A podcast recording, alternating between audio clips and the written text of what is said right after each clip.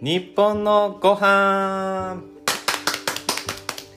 この番組は異なる分野の3人の専門家が日本の食についてあれこれ好き放題に喋りまくるという番組です。私管理栄をして動物占い羊の丸尾です。よろしくお願いします。日本料理料理人で動物占い像の薄井花子です。よろしくお願いします。ビジネスコンサルタントをしております。動物占い黒豹の宮本です。よろしくお願いします。はいお願いします、えー、じゃあ今日のテーマは黒豹の宮本さんから発表お願いします。あ今回はですね、はい。あのリクエストにもあったあのフェアトレード。うん。って実際フェアなのかっていう話をちょっとね、していきたいかなと思います。はいはいフェアトレード結構聞きますね最近特に、うん最近ね、サスティナブルであったりとか、うんうん。そういうワードの、まあ、ひっついてっていう感じでねあの結構聞いてくると思うんですけど、はい。皆さんどうでしょう？ん。う親しみありますかね？なんかあのコーヒーとかうんうんチョコレートとかによく見る見る気がしますそうだね。コーヒーチョコレートだと伝統工芸品的なその布物とかね、繊維物とかも結構あったりしますよ。僕が仕事で関わったのはお花だったんですけど、あそんなものにも、花ね。あの関わってきたりなんかあとサッカーボールとかにもね、うん。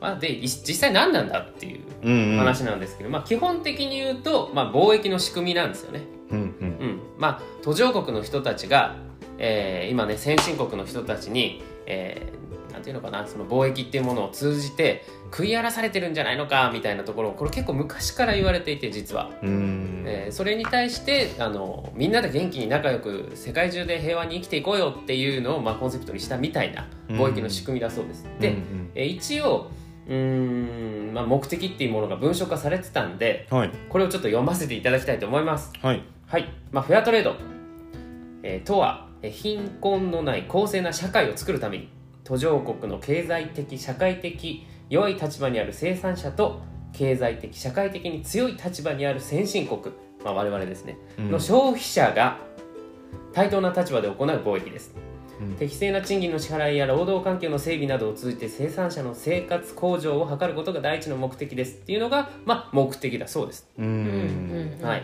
まあ、今僕がこう言ったようなことだと思うんですけれども、うん。まあ、いわゆるこれ生産者と消費者っていうのをまあ対等な立場でやっていきましょうねっていう話ですよね。はい。だからまあ途上国の中でコーヒー作ってる人たちと消費者である私たちが対等な取引をしようねっていうのが目的なんですよ、うんうん。まあ、だけど当然だけどその間にビッグカンパニーがいっぱい入ってるんでこの責任もまあビッグカンパニーが今負っているっていうのが現状だと思います。うんそうですよね。結局その発展途上国とかで、まあ、コーヒー例えばコーヒーとかねあの、うん。まあ、カカオでもいいんですけどすっごい過酷な労働条件で働かされてるんですよ、うん。まずあの睡眠がなかったりとか、えーまあ、お給料も安いっていうことともう絶対に外しちゃいけない児童労働の問題があって私ヘアトレードどっちかっていうと児童労働から入ったんですけどこの児童労働小さい子がねサッカーボールってすっごい小さい子が作ってるんですよ。うん。でそれはなぜかっていうと要は手が小さい方が小さな作業ができるからっていうのへでー。そういったものって小さい子がすごい働かされていてうん。多分皆さんが思ってるより小さい。7歳とか8歳とか、へでそういうのをまあそういうのを禁止しますと、うん。そういう企業とは取引をしてはいけません。フェアトレードってつけるからにはそういう強制労働児童労働をしていないっていうこともまあ基準値になってたりとか、ーうん。はい女性差別がないとかね、うん。うんあとあの女性だからって言って今まで仕事はするなって言われてた国がたくさんある中でその女性の差別をせずに女性たちが学びあの要は学業を習得できるためにきちんとお支払いをする。布製品とかを買ってお支払いをするっていう、まあ、社会的な部分っていうのをどちらかというと私はイメージしてたんですけど結構今どっちかというと経済的基準の方がうんうんなんか大きくなってきてるよね。それはあれですか？そう労働ね環境がもう改善に向かってるからっていういやいやいや。いやではなく。うん。そもそもあの19世紀ぐらいの時、うん。まあ、いわゆるあの、えー一次大戦ぐらいの時かな。うん。ぐらいからもうこれ言われてていやもっと前か。19世紀だから、うん。うん。で、まあ、とある本がすごい有名なんですよ。うん。でペンネームなんですけどムルタトゥーリって聞いたことありませんか、聞いたことありますよね、うん。でマックス・ハーフェラールっていう本なんですけれどもいわゆるこの、えーコーヒーの生産国であるジャワ島の話だったりとかするんです、うんうん。でこのムルタトゥーリっていう人は、えー本名デッケルさんっていうんですけれども、えー東インド会社の官僚さんです、まあ、オランダの。うん。だからかなりもうまあ、いわゆる老舗の官僚さんなんですけれども、その人がいわゆるあの仲介人で現地に行った時の話をストーリーにした本なんですけれども、でまあ、非常にこのコーヒープランテーションでのもう無慈悲な搾取っていうのが現地で行われているよっていうのを本にしたことによって初めて、えそれはまずいんじゃないのかっていうふうに世界的にセンセーショナルになったっていうのが一番最初の歴史です、ね、それは19世紀に19世紀ああもうそんな古くに出てるんですね。そんな本で結局それがあの植民地っていうものうん。に対してのこの疑問符のつき方になってったんですよね、はい。まあ、当時はそのそうか。まだね植民地。そうそう。植民地をどんどん増やせ増やせの時代だったので、うん。ですごく世の中的にはこのフェアトレードに向かっていってたんですけれどもここで起きてしまったのが二次世界大戦っていう。うんうん。で二次世界大戦になったっていうことは世界中が戦争になったのでフェアトレードなんて言ってる場合じゃないと。植民地増やせ増やせなんですよ、うんまあそうだよ時ね代的いわゆる先ね進国ってそう言われてた人たちがいっぱいいっぱいになるんで、うーん。はい、で結局このフェアトレードっていうものへの関心は一気に冷え込むわけですそうねかそうか。はい、でその後、まあ、ガットっていうのが創設されたんですけれども、これも結局、えー話にならない組織だったみたいです。うん。はい、でですねやっとあのその後ですね。1960年代に今でいうフェアトレードっていうものの、まあ、起源というか、まあ、元になるような団体があのドイツやイギリスで、えー創設されたっていうのがこの全体的なフェアトレードの今につながる歴史みたいなところですね。やっぱりヨーロッパでその最初の動きが盛り上がったっていう、そうですね。感じなんですね。そもそもこの東インド会社っていう会社自体がまあヨーロッパの、うん。はい、で、まあ、いわゆるあの大航海時代の、うん。うん、パイレーツ・オブ・カリビアン、まあ、ちょっと後ぐらいのね、うん。うんえー時代からで結局そのアフリカとかですよね。アフリカとか、まあ、アジアとかでの、まあ、植民地をいっぱいこう抱えてコーヒーであったりとか、まあ、砂糖であったりとかそういうものの貿易をこうスタートしていってヨーロッパが栄えたわけで。うん。でそれをずっと続けてたんだけれどもっていうところがこの、えーマックス・ハーフェラールの、えー本によってうん。こう世界的にそんなことしてちゃダメなんじゃないのっていうふうに。うん。っていうのが一番最初っていうふうに書いてありました。でまあ現在はってなると、まあ、大きく分けると2つ、えー大きな組織があってですねフェアトレードインターナショナル。こちらはドイツが本部の会社、はい。まあ、会社というか組織です、まあ、これは製品に対する国際フェアトレードの認証ラベルを発行しているところです。だから例えば、えーコーヒーであればコーヒーのその一つの製品うんうん。に対してこれはフェアトレードの基準にのっとってるよっていうふうに、えー認可を出しているところ、うん。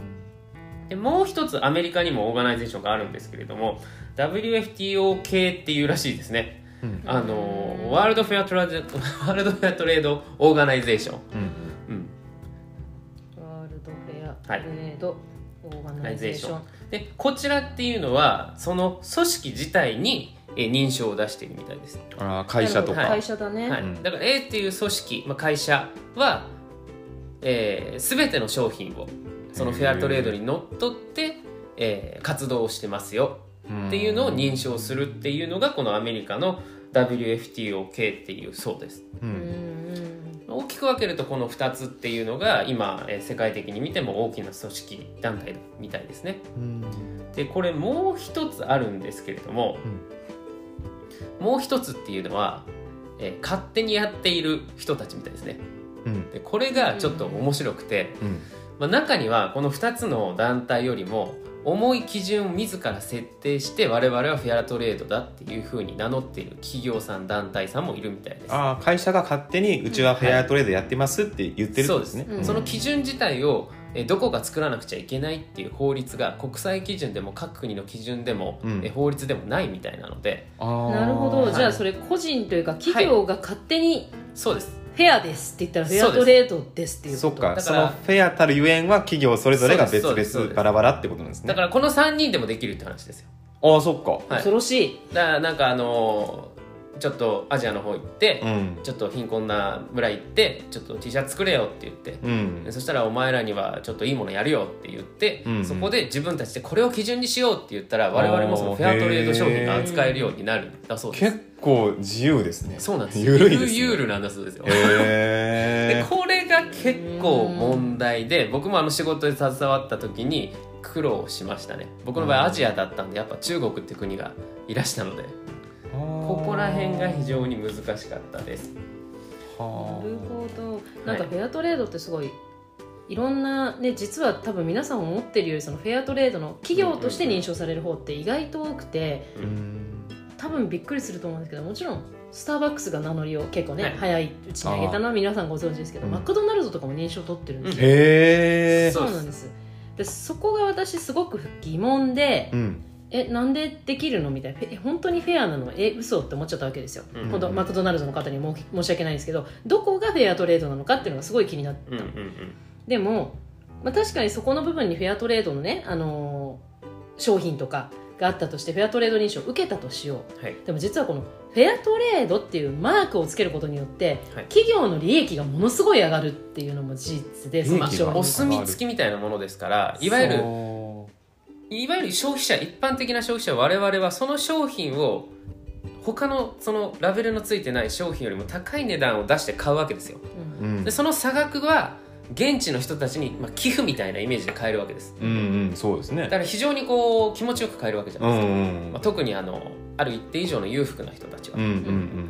ていう人は当然ですよ。裕福な人たちが買うっていうことは高い商品なわけでうんうん。いい商品なわけで。うん。だからウィンウィンに見えるんですよね。うん消費者側も自分は寄付している、うん。そうやってはい。地球のためにあのお金を使っているっていう気持ちもうまいこといくし。うん。でそれがうまいこといけば現地の人にも。うん。だけど実は真ん中にいるのはビッグカンパニーなわけで。うん100%そこがそっちに行ってるのかなとかいろんな問題は出てきますよね、うん。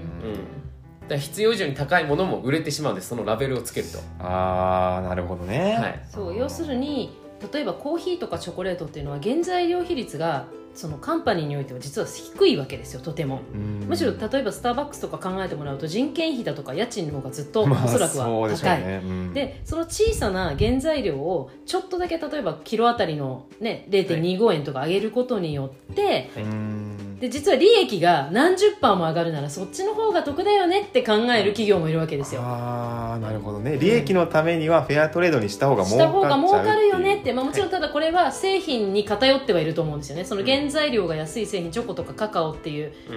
製品だと思うんですけど、まあ。大体これそそっち系ですよ。いや大体そうなんですこのフェアトレードに引っかかるの。よく見ますね、はい。はい。うん。でそういうことなんじゃないのかなっていうのがすごく、うんあのーうん。思ったりしています。もちろんフェアトレードをね相手側の、まあ、働いてる人たちがしてもらってお金が潤沢に入っていけばそういう大手のね会社が契約することは悪いことじゃないんだと思うんですけど、うん。で一概にフェアトレード素晴らしいみたいな企業すごいっていうのはなんかこうボランティアでやってますっていうオーラが出ちゃうんだけどもそうですね。そんなわけはなくて本当に企業が全てボランティアだったら企業は成り立たないと思うので、うんそこの仕組みをきちんと理解した上でフェアトレードの会社を見ないとなんかただのボランティアイズムのある会社みたいなそうですね、うん判断になっちゃうのかなとは思います。ただこう基準的には最低限のものはやっぱりうん。作られていて、まあ、うん大きく分けると3つ。経済的基準と社会的基準と環境的基準っていうものです、うん。で経済的基準っていうのを見るとやっぱり最低価格の保証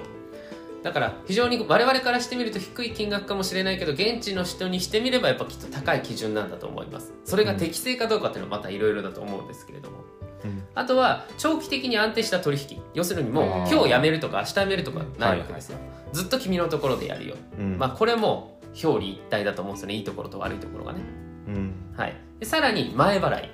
うん。でこれは多分嬉しいことだと思います、でこれが、えー経済的基準の、まあ、大きなところで次社会的な基準っていうとやっぱ安全な労働環境。うん。あとは民主的な運営、まあ、無知で打ったりとかしちゃいけないってことですよね、うん。うんうんまあ、労働者の人権も含め。あとはそういうところにお金を落とすことによってその地域の社会発展のプロジェクトを、えー担うようなうん。こともしないといけない、まあ、当然ですけど児童労働とか強制労働の禁止っていうのも含まれてます。うんこれが社会的な基準。で環境的基準から言うと農薬とか薬品に関する規定ですね。うんえ僕はこれが一番引っかかったんですけど当時、うんうんうん。はい。はい。え土壌とか水源の管理であったりとかうん。環境に優しい、まあ、農業においては、うん。うん。まあ、林業とかもそうだと思います。あと有機栽培の推奨とかですね。うん。あと遺伝子組み換えっていうのを禁止したりとか。うん。ただこう基準的にこう字面にしてみると非常にいいものにまあそう見え,、ですね。見えるとは思います、うんうん。そしてまあ実際問題それで助かっている地域も多々あると思うんですよ、うん。うん。まあ、ただもっとできるんじゃないのかっていうのはありますけどね。うん。そうなんですよね。なんか一つその難しいなって思ったのは結局その農家さんたちを取りまとめる、まあ、日本でいうとこの農業協同組合みたいなのがあるんですよ、はい。うんでそこがまあ企業と交渉する、うん。していくわけですよね、まあ、当たり前1対1がやってないから。ただ最近ではその農家さんいわゆる働いてる労働者にもみんな知恵がついてきて直接取引した方がうん当然利益が多くなるじゃないかって気づいてくる人がたくさん出てきたわけです、うん。そうすると今度いわゆるその組合であったところっていうのがいやいやそれじゃ困るよってうんなっていって危機的な状況にそこはなっていくわけですよ。組合に入ってくるお金がなくなるから。うん。っていうので結局そのフェアトレードを通していろいろその現地で生産している人たちもいろんな揉め事が起きちゃったりとか、うん。それによって結局あの通す商品が少なくなるがゆえに協同組合の売り上げというか取る率が上がったりとか、うん。で向こう側で本当に何が行われているのかが見えないっていうのは怖いなって思ってしまうんだよね。まあ、福祉関係の話とかもう寄付とかは全部そうですよね、うん、そうだね。ん。小学校を作ったりなんかっていうのも昔うん、あの話聞きましたけど実際問題そこの社長さんがアフリカのとある国に10以上小学校を作ったんですよ。うん。で現地に行ってみたら机も椅子も何もないんですよ箱だけあるっていう、うん。じゃあ意味ないじゃないですか。うん。っていう話も聞いたりとか非常にやっぱ現地と我々とのその乖離っていうのが凄まじいみたいですね。うん。うん、そうだね。まあなんかついつい私もねフェアトレードのコーヒーとそうじゃないコーヒーがあったらフェアトレードのコーヒーを飲んでしまうし、うん。その方が、まあ、少しでも小さな貢献だって思っているんだけど、うん。まあ、その経済の格差とかその、まあ、現地の状況っていうのは、まあ、それだけではもちろん変わらないだろうし、まあ、そもそも、ね、あの腐敗した政府が変わんなきゃ変わんないとも思うからただちょっとフェアトレードに関して言葉ばっかりが先走って、うん。みんな事実を理解しないままフェアトレードいいフェアトレードいいってなってるところは怖いなってそうですね、う日本って走りやすいじゃない、うん。うん。なんか企業を見てもらったら一番いいんじゃないですかね製品とかね、うん。まあ、当然そのフェアトレードをご存知なかった人たちはこのフェアトレードってワードを知っていただいてあそんなものあるんだって言って、えー自分もこう途上国の人たち助けようって思ってもらえたらすごく我々も嬉しいですしうん。もうすでに既存の方というか、まあね、知ってらっしゃる方々はその企業さんに目を向けていただいてどんな活動をしてるのかなとか、うん。うん、きっとこだわりとかも増えてね人生楽しくなるとは思うので、うん。うん。